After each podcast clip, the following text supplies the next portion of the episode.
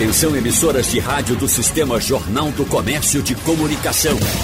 No ar, debate em rede. Participe! Rádio Jornal na internet. www.radiojornal.com.br Começa o debate, temos quatro debatedores muito qualificados. Os assuntos do momento todos sabem quais são. Agora vamos tomar uma manchete ali. Polícia Federal abre inquérito contra Bolsonaro sobre prevaricação. Então vocês imaginem, nós estamos em crise, a crise pode se aprofundar, se fala em impeachment, se fala em muita coisa. E aí você tem Supremo, e aí você tem o Executivo, e aí você tem os problemas que o Brasil está cheio deles, mas é preciso resolver. Então nós vamos tratar desses assuntos eu vou somente anunciar os meus amigos debatedores e eles, já com opinião formada, certamente vão partir para cima. Deixa eu começar com o que está fora, o, o, o doutor. Wellington, Joaquim. Joaquim doutor Wellington, Wellington Saraiva, né? tem o doutor eh, Joaquim Falcão, esses dois estão à distância, e eu tenho o prazer de ter aqui perto de mim, na minha frente, que fica muito mais fácil lidar com José Paulo Cavalcante e com uh, Maurício Randes. Vamos chamar o doutor Joaquim Falcão de frente logo, porque ele poderia já começar falando do Supremo, não é? até que ponto o Supremo está ajudando e até que ponto o Supremo está atrapalhando na crise que estamos atravessando para rimar. Professor Joaquim Falcão. Como vai? Um abraço. Tá Tudo bem? Está, está me ouvindo bem? Muito bem. Muito ótimo. Viva! A pergunta foi: o Supremo, até que ponto pode nos ajudar nessa crise e até que ponto ele atrapalha?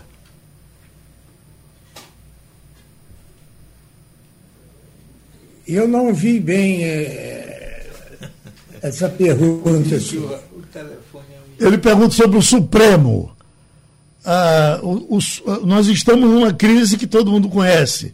Os poderes estão sem se entender. O Supremo está ajudando ou está atrapalhando? Essa pergunta é para o Zé Paulo, não? É para o senhor. é para o senhor para começar o debate. Tá. É, agora sua voz está falhando, né? Mas de qualquer jeito vamos ler. Olha, muito prazer em estar aqui hoje com vocês, é, discutindo esse tema interminável, né? É, se o Supremo está atrapalhando ou, ou não. Eu, eu, faria duas análises, é, dois pontos. Né? O primeiro ponto, o Supremo, ele. Às vezes eu tenho. Eu acho que ele tem medo de decidir. Ele adia, ele não vai no mérito das questões ele,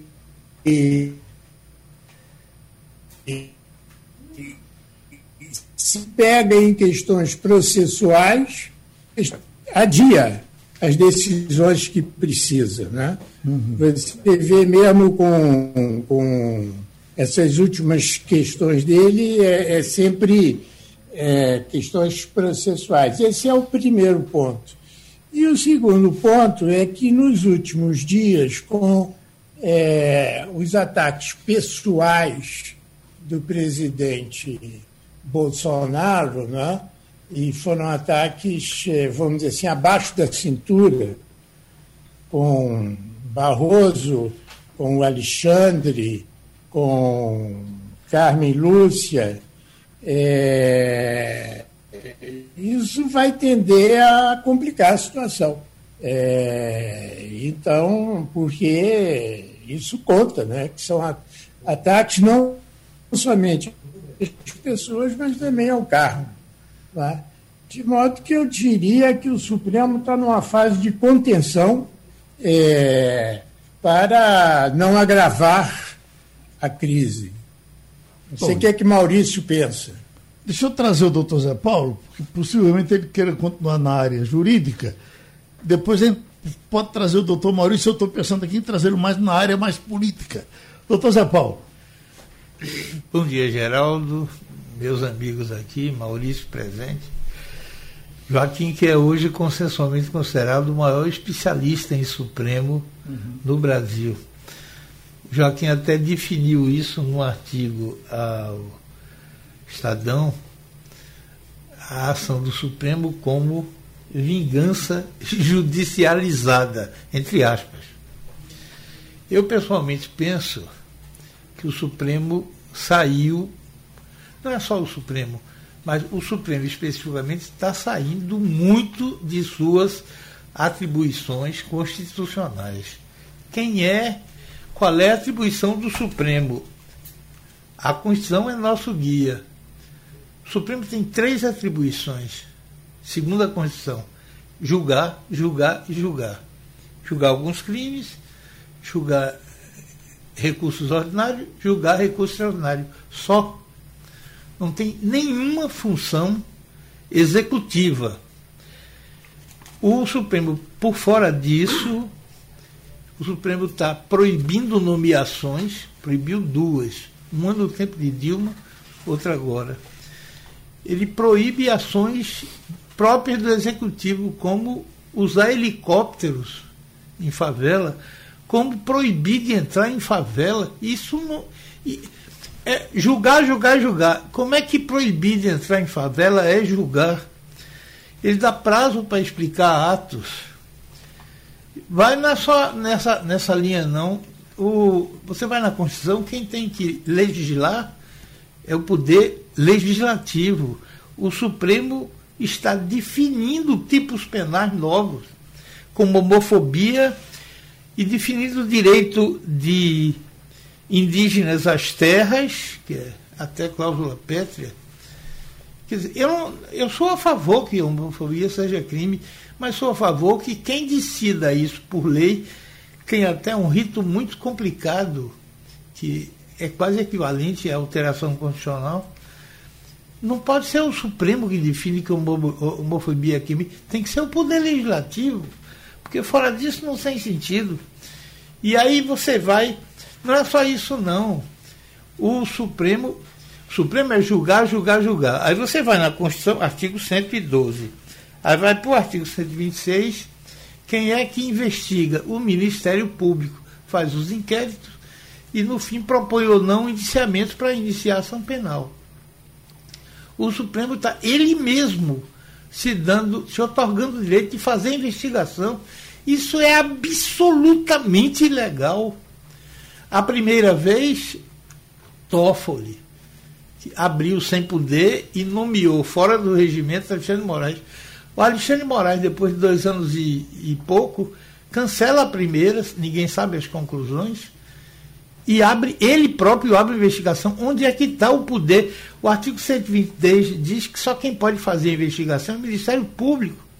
O Supremo está fazendo investigação. Isso é um escândalo. Se o país fosse sério, quem propôs isso devia estar empichado. Não era nada demais. Os Estados Unidos já teve 17 impeachment de membros da Suprema Corte. Seria nada demais. E não é somente isso. Agora, Quer dizer, cada um sai do seu poder. Eu vou só tocar num ponto que me incomoda muito, Geraldo, que é prisão. A CPI mandou prender. A CPI mandou prender. Vamos à Constituição, que é quem manda. O, a Constituição estabelece, artigo 58, que CPIs terão poderes de investigação próprios de autoridade judicial. O que é poder de investigação próprio de autoridade judicial? é quebrar sigilo, é ver, sigilo, ver, ver interceptações telefônicas, essas coisas próprias de. Onde é que está aqui o poder judicial de prender? Você vai nos comentários da Constituição, não há duas opiniões, não pode prender. Eu peguei só dois comentários, Geraldo, são muito curiosos. Um é de Gilmar Mendes, outro é de Luiz Roberto Barroso. A Gilmar Mendes diz: o que a CPI pode é encaminhar as conclusões quando envolverem práticas ilícitas, ao Ministério Público. É o Ministério Público que vai examinar e vai decidir se pede a prisão ou não. Então, diz Gilmar, as conclusões da CPI, se for o caso, deverão, deverão ser encaminhadas ao Ministério Público. Aí vai Luiz Roberto Barroso, nosso amigo querido, o que é que ele diz? A CPI não tem poder de ordenar a prisão de investigados. Se no curso de investigação vem a deparar com fato crime, palavras de Barroso, estou citando, se no curso de investigação vem se deparar com o fato criminoso, ele dará ciência ao Ministério Público. Então, essa é a regra. Aí vem o presidente da CPI, eu acho até engraçado, teve a mulher na cadeia, os três irmãos na cadeia por corrupção, e ele próprio não está na cadeia porque o STJ não autorizou a sua prisão. Deveria, mas não importa. Aí vem o presidente da CPI e dá voz de prisão sem ter preso. Isso é uma violência à Constituição. E o que é que me assusta nisso? Cadê o AB? Silente. A Constituição está sendo violada e você fica calado. Cadê o bravo presidente da, da OAB calado? Não é só isso, não, Geraldo. Tem uma regra com a qual eu até não concordo, que é, que é a imunidade parlamentar. Está na Constituição que, por, por, por declarações você não pode ser preso. Essa, essa regra no mundo muda um pouco. Só tem um país no mundo que abre uma exceção. É a Constituição da Alemanha, que diz que a, a, a manifestação parlamentar não protege contra, aspas, injúria infamante. Mas em qualquer país do mundo, o parlamentar pode dizer o que quiser. Aí muda um pouco, Geraldo. Tem alguns que é só na, na tribuna, no púlpito tem outros que é dentro do Congresso, tem outros que é em qualquer lugar. Mas a regra é, por opinião, você não pode ser preso. O Supremo prendeu o parlamentar. Não é só isso, não. O Supremo perdeu um jornalista. Essa, essa é um caso curioso, Geraldo. Já vou encerrar. Mas é o seguinte: é o seguinte. O, o, o, o, não, não houve de 85 para cá um jornalista preso o Alexandre Matos queria prender, não tinha lei para isso. O que é que ele usou? Usou a Lei de Segurança Nacional. A Lei de Segurança Nacional, Geraldo, desde 85 nunca foi usada, esperando a 22 pro, projetos de alteração da lei no Congresso, esperando que o Congresso mude a lei para virar uma lei democrática. Alexandre Moraes invoca a Lei de Segurança Nacional e prende o jornalista. Passou um ano e cinco dias preso Federação de Jornalistas calada, silêncio cúmplice. ABI não abriu a boca. OAB não abriu a boca. Congresso Nacional, Câmara e Senado não abriram a boca. Nenhum jornal reclamou. Um jornalista preso durante mais de um ano. Então nós estamos vivendo um momento ruim, Geraldo, porque não é só o presidente que escapa de qualquer bom senso. Minha mulher acha que é um problema médico, de, temperamento que é uma, alguma doença, alguma coisa assim. Não é só ele, não. Quer dizer, todo mundo está saindo de suas atribuições e todo mundo concordando. Que essa, esse último episódio, uma recente, da prisão na CPI, a Constituição diz que não pode prender. Todo mundo sabe que não pode prender. O Supremo ficou calado, a imprensa ficou calada, a OAB ficou calada. Isso é um escândalo. Nós estamos vivendo, geral, um momento muito ruim em que a, a Constituição está sendo rasgada diariamente e, e as pessoas que deviam falar estão caladas. Ainda bem que gente como Joaquim Falcão está falando sempre isso, mas a minha posição é de insatisfação absoluta com o que está acontecendo hoje no Brasil. Tivemos a visão jurídica na abertura. Quer entrar na visão política, doutor Maurício, para a gente ir diversificando? Bom dia, Geraldo. Bom dia, Zé Paulo. Bom dia, é, Joaquim de Arruda Falcão. Parabéns pelo acompanhamento que você faz pelo Supremo. Gosto do seu livro e dos seus artigos. E meu amigo Wellington Saraiva, meu bom dia também. Geraldo, eu queria começar dizendo assim, que o Supremo, ele tem essa função de julgar, a que Zé Paulo se referiu, mas ele é também um poder. Então, na história do Supremo e na teoria das Supremas Cortes, nós temos sempre uma, uma tensão entre o papel do, do, do Supremo ao julgar de promover um ativismo judicial ou de uma judicial restraint, uma restrição na atividade jurisdicional. E também o papel que vem do constitucionalismo americano de servir de contrapeso, de freio e balança para o maior poder que às vezes o executivo tem ou que o legislativo possa ter. Então, o Supremo, como guardião da Constituição, ele tem também esta função de servir de órgão do Estado para fazer os freios e contrapesos. Nesse exercício, tanto judicante quanto de freio e contrapeso, as Supremas Cortes, na teoria do direito constitucional, aqui e em outros ordenamentos jurídicos, ela diz assim que muitas vezes é, a Suprema Corte ela exerce um papel contra-majoritário, ou seja, num parlamento, os representantes do povo expressando a maioria do povo, votam uma determinada lei que pode violar um direito de uma minoria. Então, contra essa vontade majoritária expressa pelo parlamento, as Supremas Cortes são autorizadas a exercer um papel contra-majoritário. E tem um grande jurista chamado Roberto Alexi, que diz que as Supremas Cortes têm também um papel argumentativo representativo. Ou seja, o papel de adequar a evolução do direito para necessidades presentes, emergentes da sociedade. Então, nisso fica aquele dilema: uma, uma, um maior ativismo judicial ou uma maior restrição judicial para cumprir esse papel também de adequação às necessidades da sociedade. Então, nessas quatro variáveis, navega o papel da Suprema Corte. No Brasil, o que é está acontecendo, na minha opinião?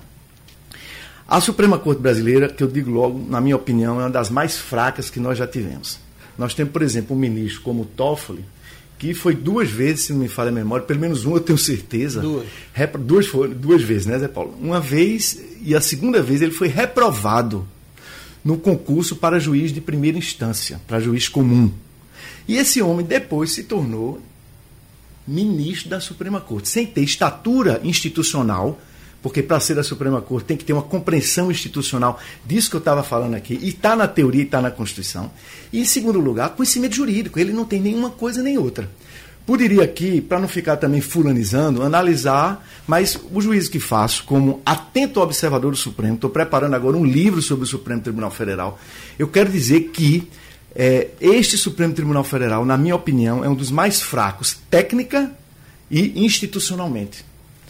Dito isso, eu quero reconhecer que, com os erros que eles estão cometendo, e são muitos, eles estão, paradoxalmente, cumprindo algum papel de freio.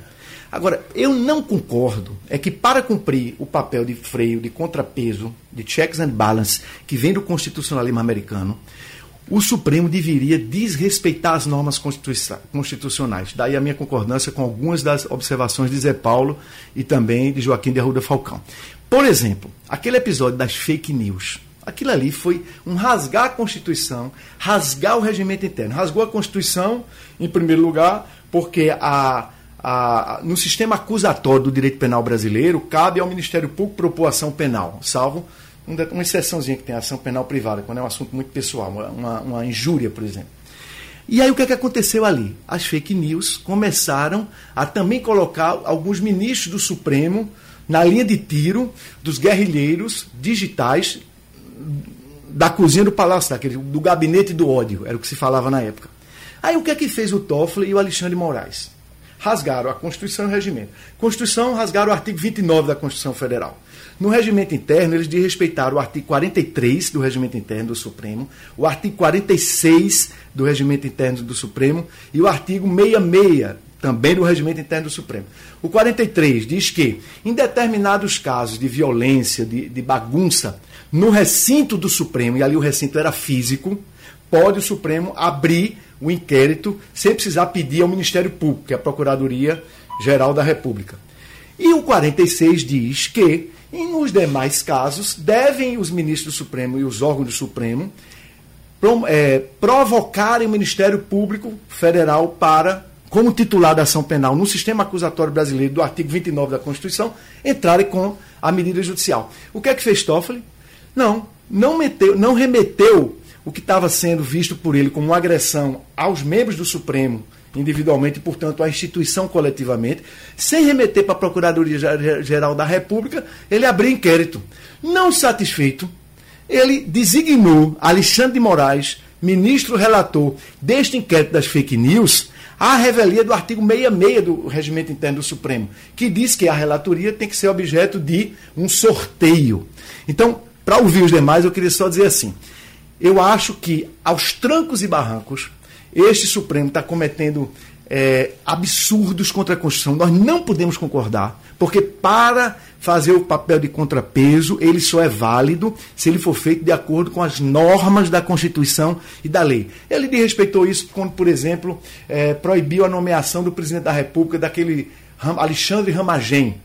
Foi nomeado pelo Mas presidente. Antes, antes Dilma já, Já tinha tinha sido proibida. Já tinha, e não de pode. Lula. Esse caso concreto, Alexandre Ramagem, delegado da Polícia Federal, nomeado pelo presidente da República, um ministro, monocraticamente, e aí para o ouvinte de Geraldo Freire, para o ouvinte da Rádio Jornal, desculpa essa palavra chata, monocraticamente, é o vício da gente de advogado, de professor de direito, o que é que acontece? O monocrático é a decisão individual. Então hoje a gente critica o Supremo, mas na verdade não tem nem um Supremo.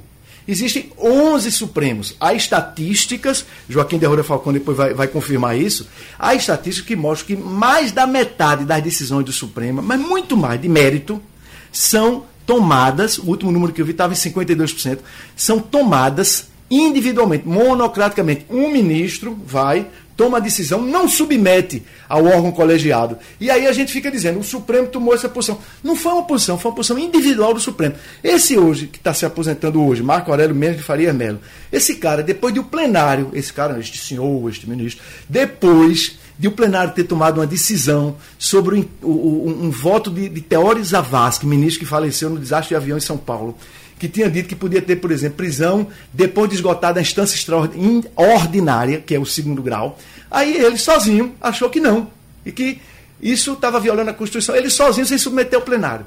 Então, eles estão tomando decisões individuais, muitas vezes à revelia da Constituição, querendo substituir o Poder Executivo, e aí estão desrespeitando o seu papel constitucional, que está lá no artigo 101 da Constituição Federal. Então, esse Supremo é muito ruim tecnicamente, é muito ruim institucionalmente, mas paradoxalmente está aos trancos e barrancos, servindo de alguns freios às tentativas autoritárias do atual presidente da República, que não esconde para ninguém, não, se, não, não gosta do funcionamento democrático da imprensa, do parlamento, do judiciário, se incomoda com a divergência. Portanto, o autocratismo, a tendência autocrática, autoritária do atual presidente da República tem sido freada pelo Supremo. A minha divergência é que, para frear o que é ilegal e inconstitucional do presidente da República, você não está autorizado, enquanto Supremo Tribunal Federal, a passar por cima da Constituição e das leis e dos regimentos, como eu mostrei aqui que eles têm passado costumeiramente. Então, a nota que eu dou ao Supremo é uma nota muito baixa, embora reconheça que eles estão, aos trancos e barrancos, cumprindo um papel certo de freio às tentações autoritárias de Jair Bolsonaro. Doutor Ayrton Saraiva, nos escuta bem? Eu, Geraldo, escuto bem sim. E vocês a mim? Estamos ouvindo. Um som meio de pinico, mas vai melhorar. Aí eu lhe pergunto o seguinte: veja, esse Supremo tão criticado aqui na mesa, como é criticado no Brasil todo, Bolsonaro vai melhorá-lo?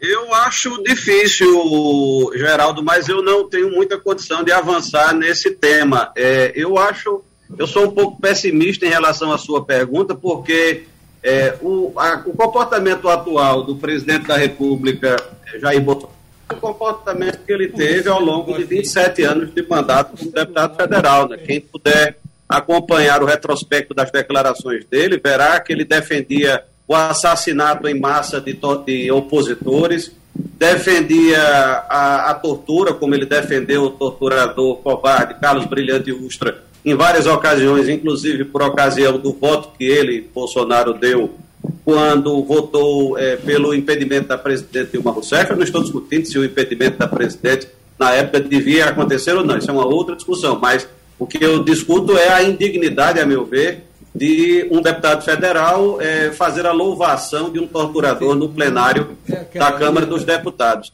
Eu acho que, eh, na linha do que meus antecessores falaram, eu aproveito para cumprimentar o professor Joaquim Falcão, de cujas, cujos textos sou admirador.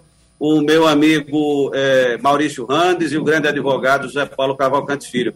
Eu acho que nós estamos também realmente passando um período muito difícil em que o Supremo Tribunal Federal está sendo testado como poucas vezes foi testado na história, e eu acho que nem sempre ele está correspondendo à, à expectativa da população e do, de quem acompanha o mundo jurídico é, no que diz respeito ao papel do Supremo como Corte Constitucional. Acho que o Supremo realmente tem falhado em alguns pontos, embora não tenha falhado tanto quanto algumas acusações circulam. Por exemplo, eu discordo respeitosamente do, do, grande José Paulo Cavalcante Filho quando ele disse que o Supremo proibiu a polícia de entrar em favelas. O Supremo jamais fez isso. A decisão do ministro Edson Fachin não proíbe a entrada da polícia em favelas, apenas disse que essa entrada teria que ser excepcional, justificada, planejada e comunicada previamente ao Ministério Público, o que na verdade é normal, porque a Constituição dá ao Ministério Público o controle externo da atividade policial. É, e existe um, foi feito um estudo depois dessa decisão do ministro Edson Fachin mostrando que a criminalidade no Rio de Janeiro não foi afetada por essa decisão do Supremo é, e houve até, uma, houve até uma diminuição da mortandade, da mortalidade, na verdade, é, depois dessa decisão. É, eu também discordo é, da afirmação de que a CPI não poderia ter efetuado a prisão em flagrante daquele cidadão Roberto Dias que, é, segundo a, a visão da CPI, proferiu mentiras. Quando a Constituição dá à CPI poderes de investigação própria de autoridades judiciais, é, diz que a CPI é um braço do Congresso Nacional de Investigação, mas isso não exclui o, o direito que todo cidadão tem de efetuar prisão em flagrante. Isso está expresso no artigo 301 do Código de Processo Penal desde 1941. Qualquer cidadão pode efetuar a prisão de outra pessoa em flagrante. No caso de uma CPI, que é o órgão de investigação, nós podemos fazer uma analogia com o que acontece, aconteceria numa delegacia de polícia.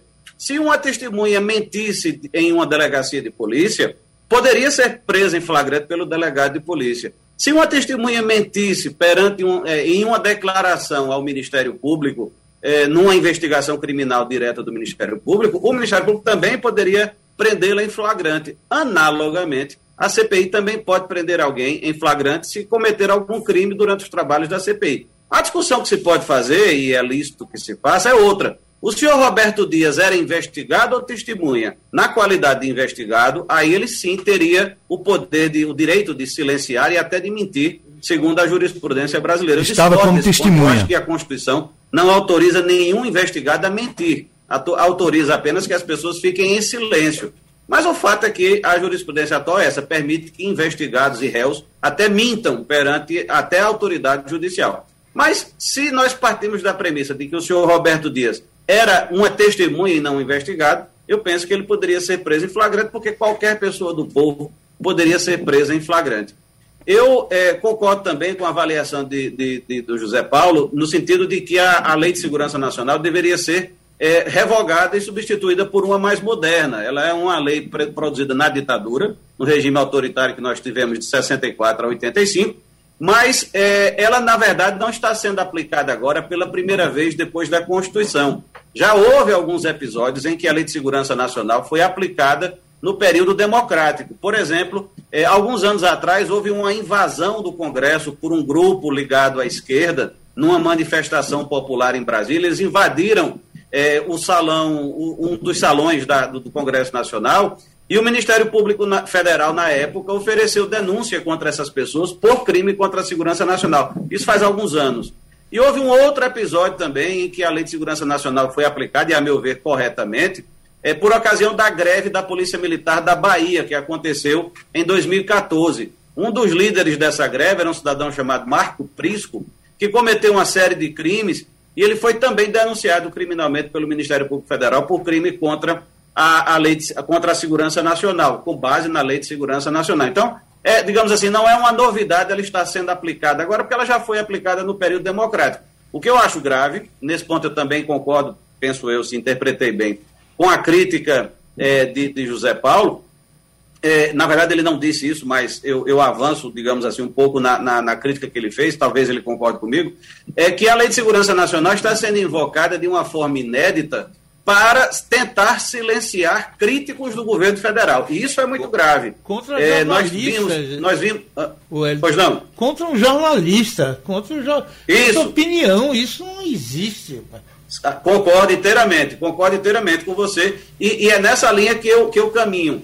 É, é, nós vimos o ministro da Justiça, é, que está cotado agora para ir para o Supremo, é, e vimos o atual ministro da Justiça também, é, invocar, requisitar instauração de inquérito contra vários jornalistas e várias pessoas que fizeram crítica ao governo federal, que é, como acabou de dizer José Paulo corretamente, o chamado crime de opinião. Na verdade, crime de opinião é, é uma expressão crítica, porque não existe crime de opinião, não pode existir crime de opinião. E eu sei que José Paulo sabe disso, ele, eu estou só esclarecendo, ou tentando esclarecer isso para os ouvintes que não são da área. Quando se fala em crime de opinião, é num sentido crítico. Não pode haver crime de opinião, porque a, a, Constituição garante a liberdade de expressão, garante o direito de crítica. A Constituição não garante ofensas é, de, descabidas, ofensas desproporcionais às pessoas. Mas criticar duramente as autoridades, isso a Constituição garante. Algumas pessoas não entendem isso quando, por exemplo, alguns jornalistas e algumas pessoas dizem que o presidente da República é genocida.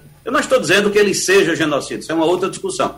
Mas é, o presidente da República, diante da, da, autoridade, da importância de sua função e diante do seu papel na gestão da pandemia, pode ser criticado dessa maneira. Ele, as pessoas têm o direito de expressar a sua discordância intensa de uma autoridade importante. Não estou dizendo, repito, que ele seja um genocida, mas é legítimo que as pessoas o chamem de genocida, porque ele tem que estar é, aberto a receber esse tipo de crítica. Agora, quando, um, quando é, o governo pretende processar um jornalista porque chamou o presidente de genocida, aí nós estamos tendo uma, uma, um avanço grave contra a liberdade de expressão e contra a liberdade de imprensa. Concordo também com as críticas de Maurício Randes, do professor Joaquim Falcão e de, de José Paulo Cavalcante, quanto às dificuldades, digamos assim, que o Supremo está enfrentando. E uma delas é exatamente essa, esse excesso de decisões individuais que Maurício Rantes e José Paulo mencionaram aqui. É, um, um, exemplo em que isso tem acontecido de forma é, é, nociva é, foi exatamente no tema da prisão após condenação em segundo grau que Maurício Randes mencionou. É, a regra na, na jurisprudência brasileira foi a possibilidade de prisão após o segundo grau. Durante décadas, até a Constituição de 1988, isso era possível, e mesmo depois da Constituição, isso sempre foi compreendido como possível. Somente em 2009, o Supremo mudou de ideia em um habeas corpus é, da relatoria do ministro Eros Grau e passou a proibir a decisão, a prisão após segunda instância. Em 2016, o Supremo voltou a permitir a, a prisão após a, segunda, a, a, condenação em segunda instância.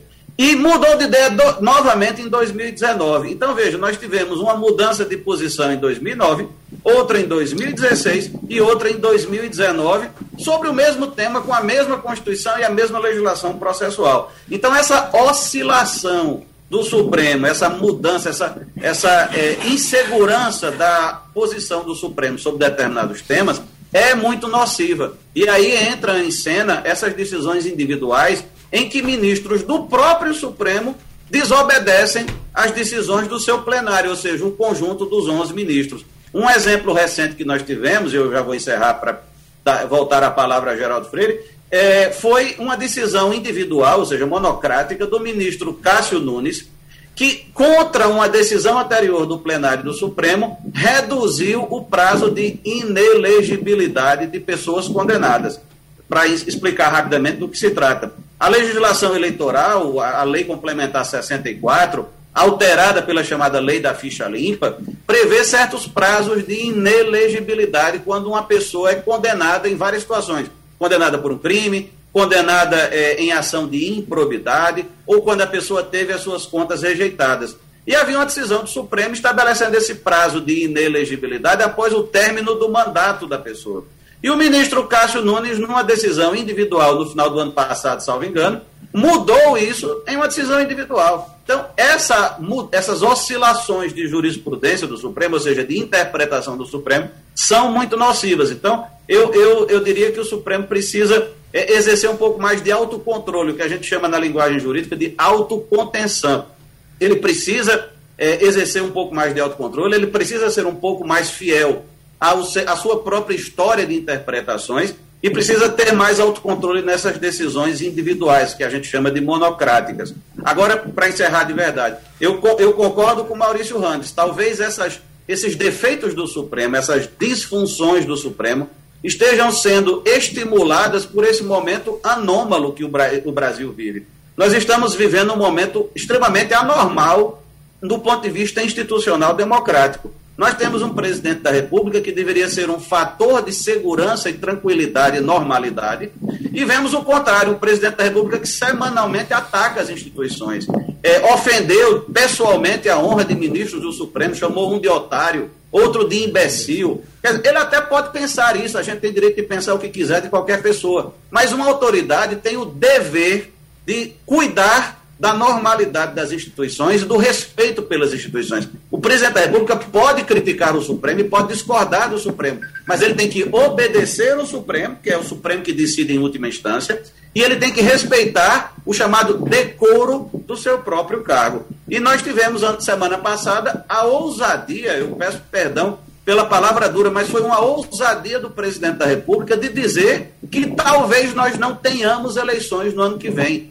Nem o presidente da República, nem os ministros do Supremo, nem os presidentes do Legislativo, nem o procurador-geral da República, nem o mais humilde cidadão brasileiro tem o direito de pôr em dúvida a continuidade do processo democrático brasileiro. Ninguém tem esse direito, porque a, a democracia é um dos valores mais importantes que a nossa Constituição assegura. E quem atenta contra a democracia está atentando contra toda a sociedade brasileira e pode estar cometendo crime, aí sim, crime contra a segurança nacional. E deve ser duramente responsabilizado. E quanto mais for elevada a autoridade que cometer esse crime, mais dura deve ser a punição. Crime de responsabilidade. Joaquim Falcão, professor? Não. Nos, escu nos escuta bem agora? Pois ó. Muito bem, muito bem. Obrigado. Escute, uh, se esse Supremo está tão ruim assim, ele está sendo mudado agora. Entrou uh, uh, Cássio Nunes Marques e vai entrar André Mendonça. Ele vai melhorar? O Geraldo, é, eu queria antes é, cumprimentar ali o doutor Saraiva. Ele, atrás dele, para aqueles que têm, estão assistindo como imagem, tem uma mensagem que é Viva o SUS.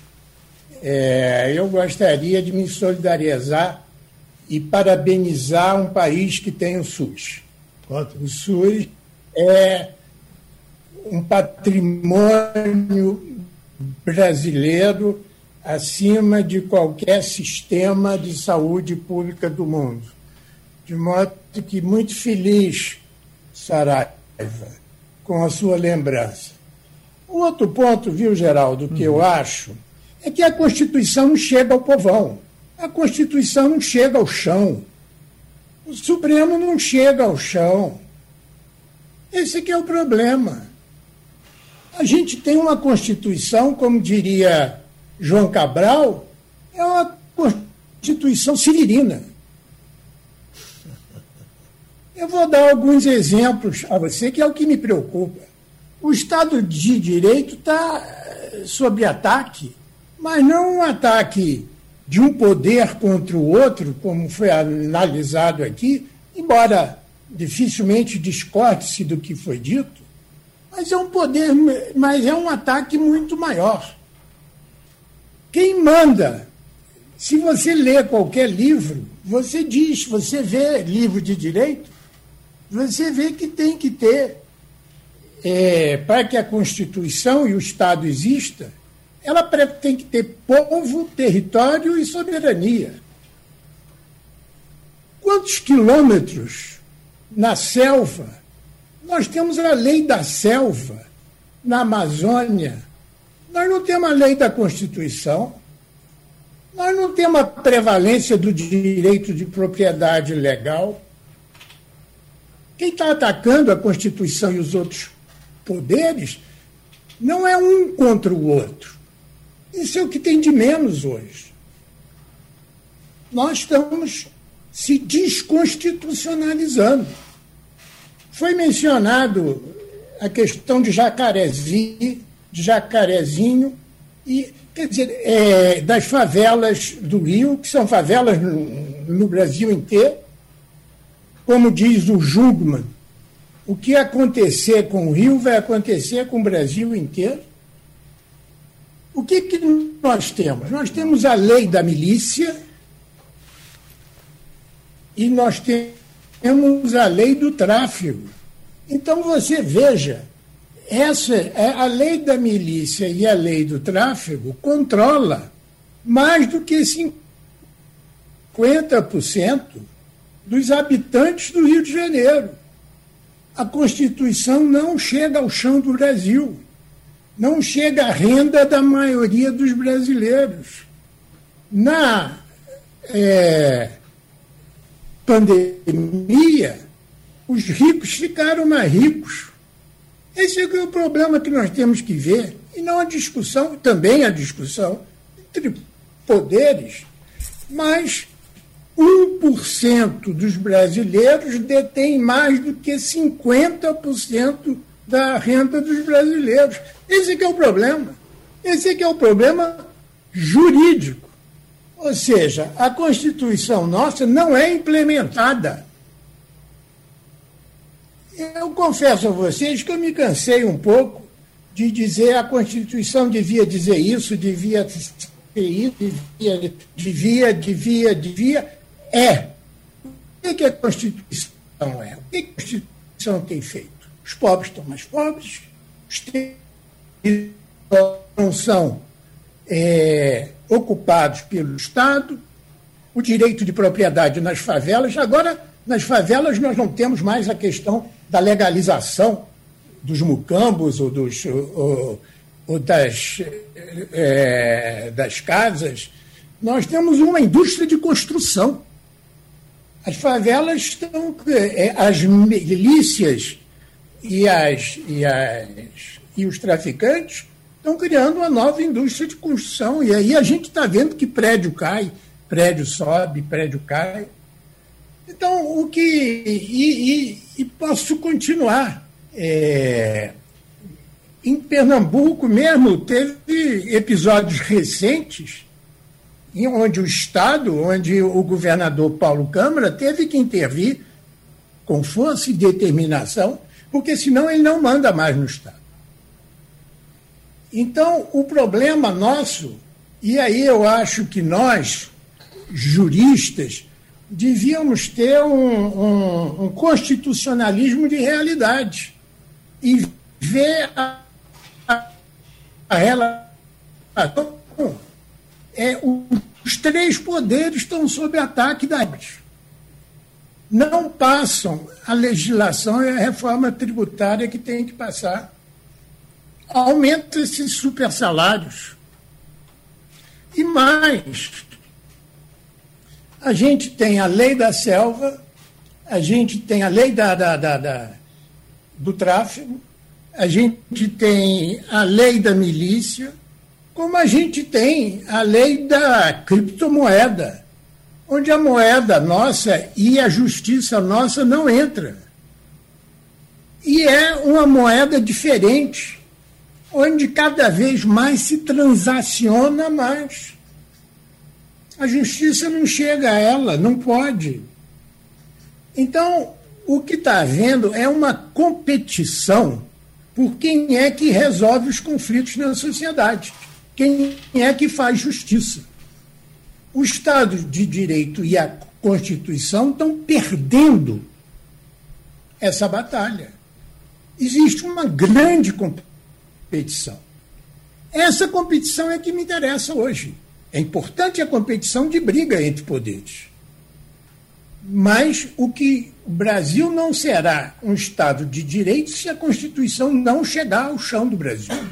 Pronto, então deixa eu trazer o nosso doutor Zé Paulo e doutor Maurício, o nosso tempo está já já encerrando. O, o, o doutor Wellington já está fora. Doutor Zé Paulo, e, e as nossas esperanças? O senhor tem alguma esperança de que a gente tome fôlego daqui a dois meses, três, as coisas melhorem? Essa, esse debate acabou vivendo uma análise do Supremo. Então, já que se limitou a isso, eu vou ficar nisso. Eu vou dizer o que eu já disse antes. A, o Supremo tinha, dois anos atrás, segundo o CNJ, 96.800 processos. Depois reduziu para 35.400. Não vou entrar no mérito disso. Falar que seja 3.400. O Faquin todo ano faz uma estatística. A última estatística que ele me mandou, Maurício, ele tinha decidido por via monocrática 8.820 casos. Um ministro por é, via 8 monocrática, mil. 8 mil. É um Agora, absurdo. qual é a realidade do mundo? Os Estados Unidos, por lei, julga 80 casos por ano. A França, o ano passado, julgou 80. A Inglaterra julgou 82. A Alemanha julgou 90. Nós temos pendente de 35.400. Então, a minha visão, Geraldo, é que o Supremo vai mudar quando ele passar a ser a única corte constitucional do planeta que revisa sentenças de, do poder. O Supremo tem que ser apenas, como todos os países do mundo, uma corte constitucional. E parar essa brincadeira de julgar por via monocrática e julgar como um tribunal, só assim a gente vai ter um Supremo melhor e um país melhor. Ou seja, nós precisamos realmente mudar o funcionamento e a estrutura do Supremo. Existem duas PECs uma PEC do senador Lazier Martins, a PEC 35, relatada por Anastasia, que vai na direção de uma PEC que eu tinha apresentado quando era deputado federal, que era instituir mandato e não o certificar vitalício até os 75 anos. Marco Aurélio Faria Melo, que está se aposentando hoje, ficou 35 anos lá, dando decisão monocrática ou pedindo visto em processo. E nós, portanto, precisamos mudar não só o mandato, mas a forma de escolha dos ministros do Supremo, do Supremo e do Procurador-Geral da República. Primeiro, nós temos Maurício, uma proposta, eu queria aqui só concluindo, Zé Paulo, eu queria aqui apresentar que não vai dar tempo hoje, mas nós estamos com uma série de propostas em discussão para mudar o critério de nomeação para o Supremo e o critério de nomeação para o Procurador-Geral da República, que tem ficado inerte, não tem cumprido o seu papel e, portanto, muitas vezes o Supremo, a guisa de controlar o arroba autoritário do presidente da República, passa por cima de uma regra constitucional. Estão errados tanto o procurador ao engavetar, como fazia o Geraldo Brindeiro, quanto está errado o Supremo ao de respeitar a lei, como está errado o Executivo ao ter pretensões autoritárias. Doutor Zé Paulo, por que não são indicados três? O Congresso indicaria um, o, o, o presidente indicaria outro, e a justiça indicaria outro, e se escolheria um. Geraldo, e o Senado escolheria um dos três. Eu fiz uma coisa que você não fez. Eu vi como é no resto do mundo.